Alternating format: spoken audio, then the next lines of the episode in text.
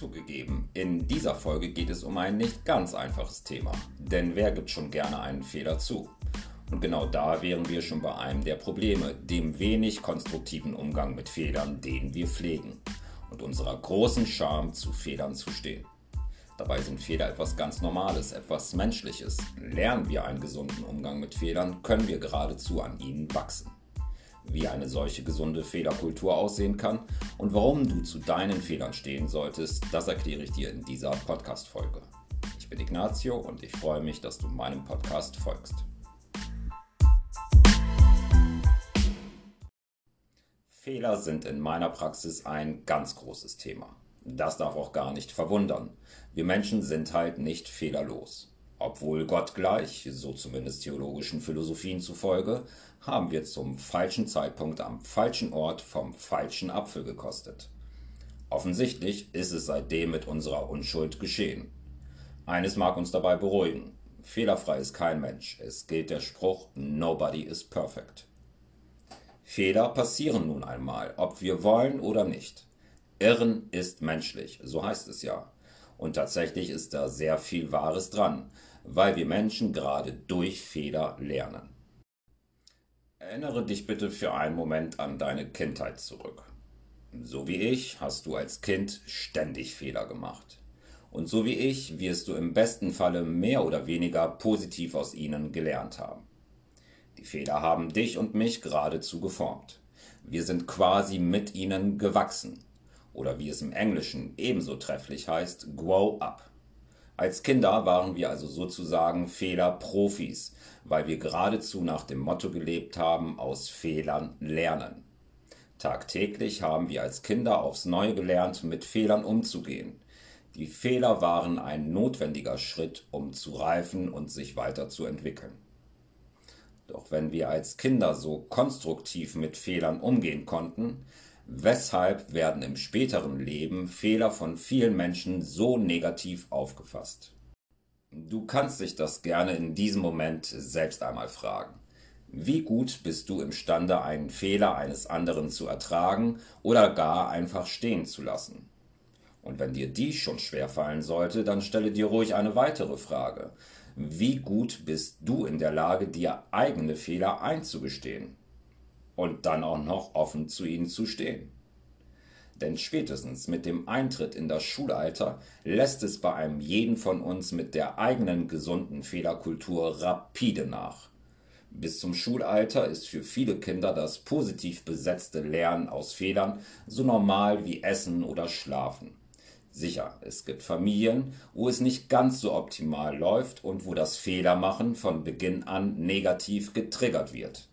Mit Beginn der Schule verschärft sich jedoch die Situation für alle Kinder, auch für jene, wo es bis dahin weitestgehend optimal gelaufen ist. Denn spätestens jetzt bekommt der Aspekt der Bestrafung einen wesentlich höheren Stellenwert.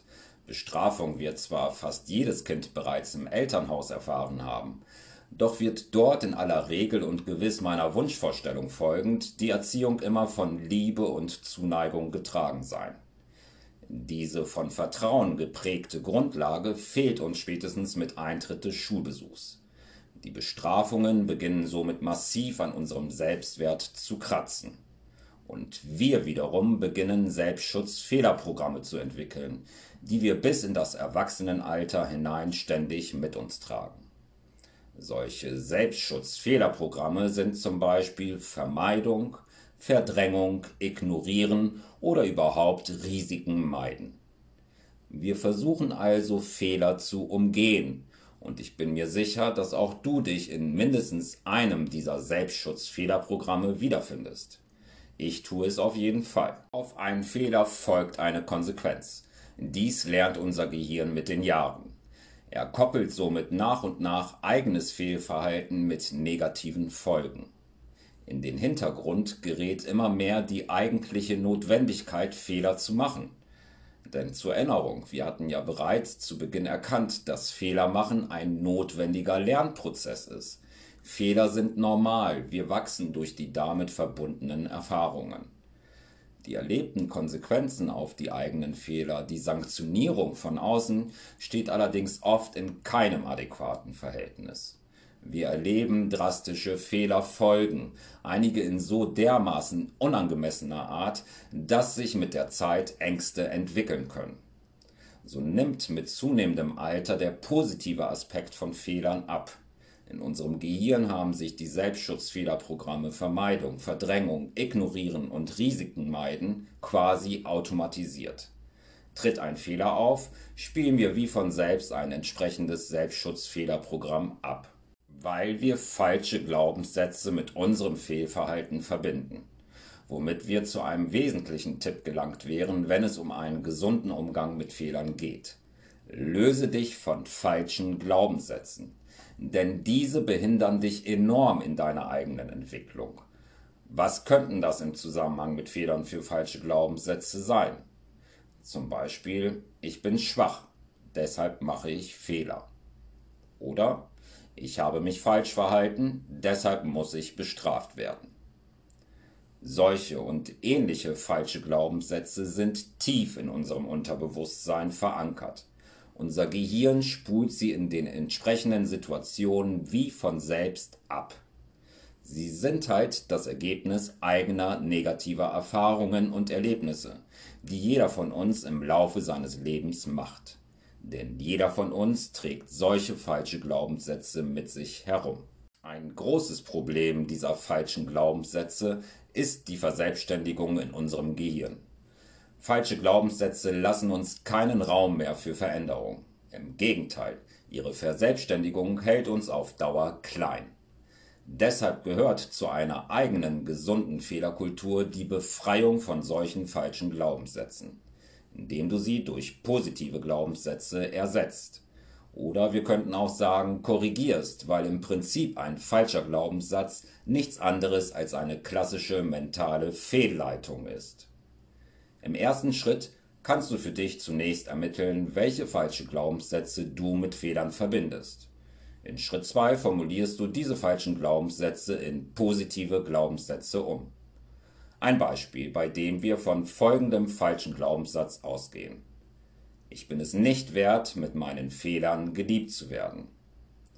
Ersetze ihn durch Ich bin es wert, geliebt zu werden mit meinen Stärken und meinen Schwächen. Schreibe dir deine positiven Sätze auf, visualisiere sie. Du kannst sie beispielsweise als Textdatei in deinem Smartphone bei dir tragen, damit du sie dir immer wieder zur Erinnerung durchlesen kannst. Sage dir die positiven Glaubenssätze mehrmals am Tag vor. Wiederhole immer wieder den Satz. Möchtest du die Übung noch etwas steigern, dann trage dir selbst die Sätze vor einem Spiegel vor. Sprich langsam und betrachte dich dabei. Möchtest du den ganzen Prozess wesentlich beschleunigen, bietet sich selbstverständlich ein Hypno-Coaching als Mentaltechnik geradezu an.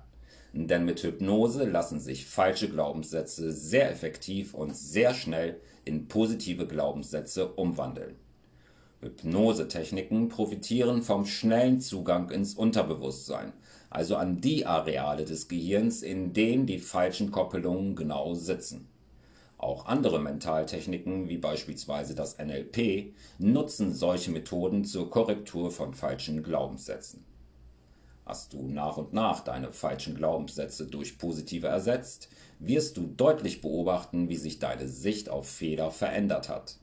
Ganz einfach, weil du wieder für ein Stück weit Normalität in deinem Gehirn gesorgt hast. Du erlaubst dir wieder das, was seit jeher zu jedem menschlichen Wesen zählt, Fehler machen. Einen weiteren Punkt möchte ich noch gerne nennen. Tatsächlich gäbe es noch sehr vieles im Zusammenhang mit Fehlern zu erzählen, und ich bin mir auch ziemlich sicher, dass dies nicht die letzte Podcast-Folge zu diesem Thema gewesen ist.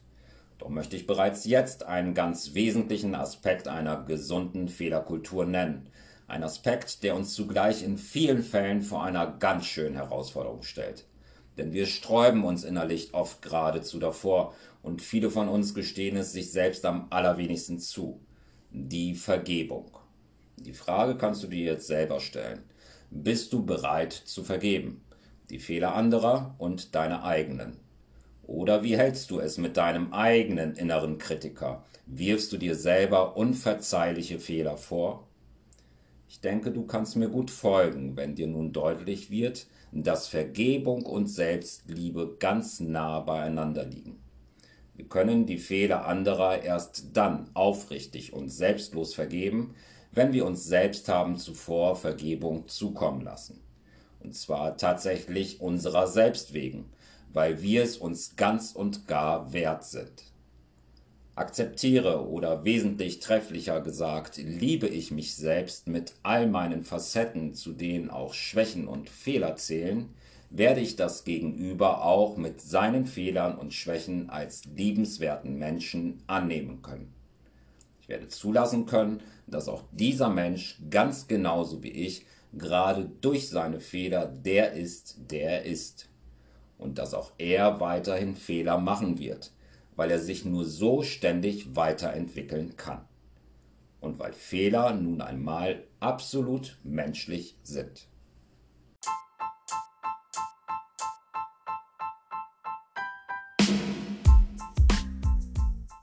Karl Gustav Jung sagte einmal, sei nicht das, was passiert ist, sei das, was du entschieden hast zu werden.